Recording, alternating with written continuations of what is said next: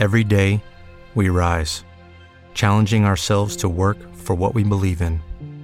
At U.S. Border Patrol, protecting our borders is more than a job, it's a calling.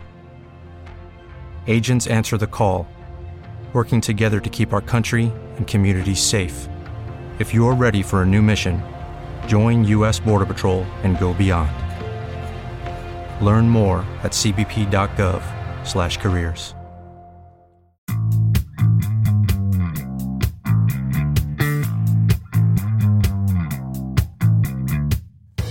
Hola, ¿qué tal? Bienvenidos otra semana más a un nuevo Rick Show. Hoy miraremos a Georgia para analizar las protestas contra el gobierno. Seguiremos con la actualidad del conflicto en Ucrania y repasaremos también la polémica ley sobre migración que ha anunciado el Reino Unido. También nos detendremos en Taiwán, República Democrática del Congo, Israel, Pakistán, Perú y Alemania. Nuestra pieza de la semana, el Intruax entrevista a la periodista mexicana Reina Heidi Ramírez. Y con motivo del Día Internacional de la Mujer, también publicamos esta semana un ensayo de Nur Amar Lamarti. Y ya por último, terminamos con la columna firmada por la escritora Lara Moreno, que se la dedica a la primera mujer corresponsal de guerra en España, Carmen de Burgos. Soy Javier Sánchez, hoy es sábado 11 de marzo, empezamos un nuevo Rick Show. El recorrido. El recorrido empieza en la capital de Georgia, en Tbilisi, donde esta semana cientos de miles de personas han tomado las calles para protestar contra un proyecto de ley que limita la independencia de medios y ONGs. Decenas de personas fueron detenidas en las movilizaciones que finalmente lograron que el jueves el gobierno georgiano diera marcha atrás y retirara el proyecto de la llamada Ley de Agentes Extranjeros. Inspirada en una norma rusa utilizada para reprimir a la disidencia, la ley obligaría a registrarse como agente extranjero y cumplir requisitos muy severos a todas las organizaciones o empresas que reciban más del 20% de su financiación del exterior del país. Para algunos, esta ley representaba un acercamiento de esta república exsoviética a Rusia, pese a que ambos países rompieron relaciones en 2008. Atrapado entre la influencia rusa y la occidental, en la actualidad la mayoría de la población georgiana quiere la adhesión del país a la Unión Europea, pero Bruselas había advertido de que la polémica ley era incompatible con sus valores. Como contexto, Georgia solicitó formalmente su ingreso en la Unión Europea en marzo del año pasado, a raíz de la invasión rusa de Ucrania.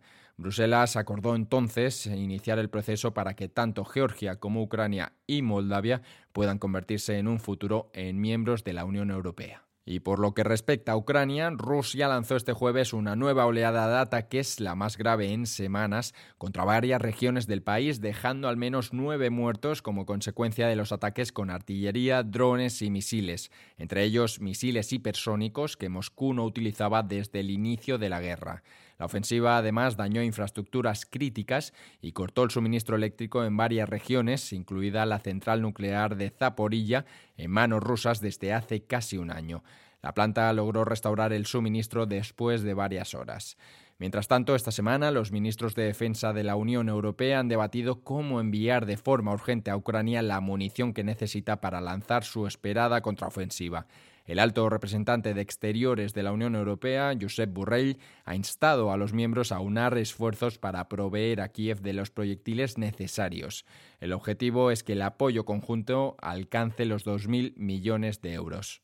Y cerramos esta primera sección con el Reino Unido, que ha anunciado una polémica ley de migración irregular que prohibirá que las personas migrantes que lleguen a través del Canal de la Mancha soliciten asilo. Por el contrario, contempla que sean deportados a Ruanda, considerados por Londres un país seguro. A estas personas, según la nueva ley, se les prohibirá de por vida la entrada al Reino Unido. Por su parte, el primer ministro británico Rishi Sunak asegura que la ley permitirá que los migrantes entren en el país de forma justa y legal y que esta cuestión es prioritaria para el gobierno y la gente. Sunak además causó estupor en las redes al publicar un tuit en el que se decía textualmente lo siguiente: Si vienes al Reino Unido de forma ilegal, se te denegará el acceso al sistema de esclavitud moderna del Reino Unido mientras desde Bruselas creen que esta norma podría violar los acuerdos internacionales y la Convención de Ginebra. El pasado año, hay que recordar, más de 45.000 personas entraron en Reino Unido tras cruzar el Canal de la Mancha en pequeños botes. La imagen. La imagen de la semana muestra el momento en el que Rusia lanza tres misiles contra Ucrania desde la región de Belgorod. El ataque masivo de este jueves por parte de Moscú ha tenido como objetivo una decena de regiones o localidades ucranianas como Lviv, Ordesa, Gerson y Kiev, entre otras. Otras claves. Crece la tensión entre China y Estados Unidos.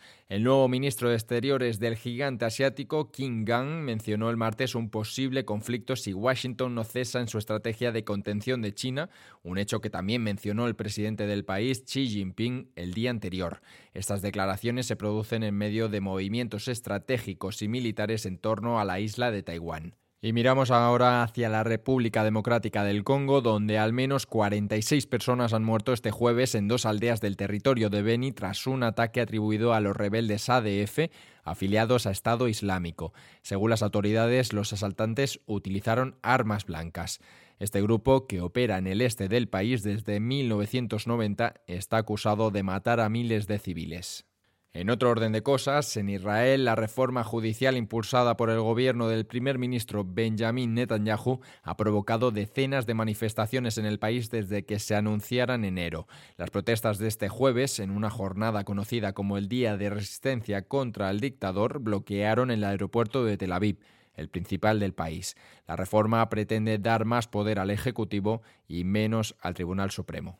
Pasamos ahora a Pakistán porque allí se produjo un ataque suicida en Baluchistán, en el sur del país, que ya ha provocado la muerte de al menos 10 personas, entre ellas nueve agentes de la policía. El atentado suicida, que fue reivindicado por Estado Islámico, se produjo después de que un combatiente del grupo utilizara una motocicleta trampa explosiva cerca de una furgoneta policial. Y de Pakistán viajamos ahora hasta Perú. Allí la Fiscalía ha citado a la presidenta del país, Dina Boluarte, para ser interrogada en el marco de la investigación sobre su responsabilidad en las muertes de las protestas contra su propio gobierno. La llegada al poder de Boluarte tras la detención del anterior mandatario Pedro Castillo provocó numerosas protestas que dejan ya un saldo de 48 muertos y más de 600 heridos. Y terminamos este repaso a la actualidad en Alemania. Al menos siete personas han muerto y varias han resultado heridas en un tiroteo que se produjo el jueves en un centro religioso de testigos de Jehová en la ciudad de Hamburgo, en el norte del país. Según las autoridades, que siguen investigando el suceso, el presunto autor del ataque sería un antiguo miembro de esa comunidad religiosa y se habría suicidado tras el tiroteo. Esta semana, en 5W, la periodista mexicana Elin Truax entrevista a su homóloga y compatriota Reina Heidi Ramírez en el marco de nuestro especial de periodismo latinoamericano en el exilio. En esta entrevista, la reportera habla del acoso que ha recibido por parte de gobernantes, de las amenazas de muerte, de la forma en que se copta buena parte de los periodistas fuera de la capital del país y también habla de los muertos. La conversación gira en torno a una pregunta fundamental que se cuestiona la propia reina cómo es posible que se castigue a los periodistas solo por cuestionar. Y como os comentábamos al principio de este Rick Show, la columna de la semana se la dedica la escritora Lara Moreno, a la que fue la primera mujer corresponsal de guerra en España, Carmen de Burgos. Podéis leerla a través de nuestra web. Y terminamos esta semana con una bola extra. Con motivo del Día Internacional de la Mujer, la periodista Nura Mar Lamarti firma un ensayo sobre el agua y las desigualdades de género, algo que se acentúa en las zonas cuyo desarrollo económico y social sigue sin alcanzar mínimos básicos que cubran los derechos económicos, reproductivos, sexuales y sociales de niñas y mujeres. El agua, o más bien la falta de ella, es el motivo por el que millones de mujeres enferman, no acceden a las mismas oportunidades laborales, no pueden estudiar o tener independencia económica. Este ensayo está incluido también en el número 8 en papel de 5W, Agua, que acaba de salir a la venta. Esto ha sido todo por hoy, muchas gracias por estar ahí, nos escuchamos el siguiente sábado.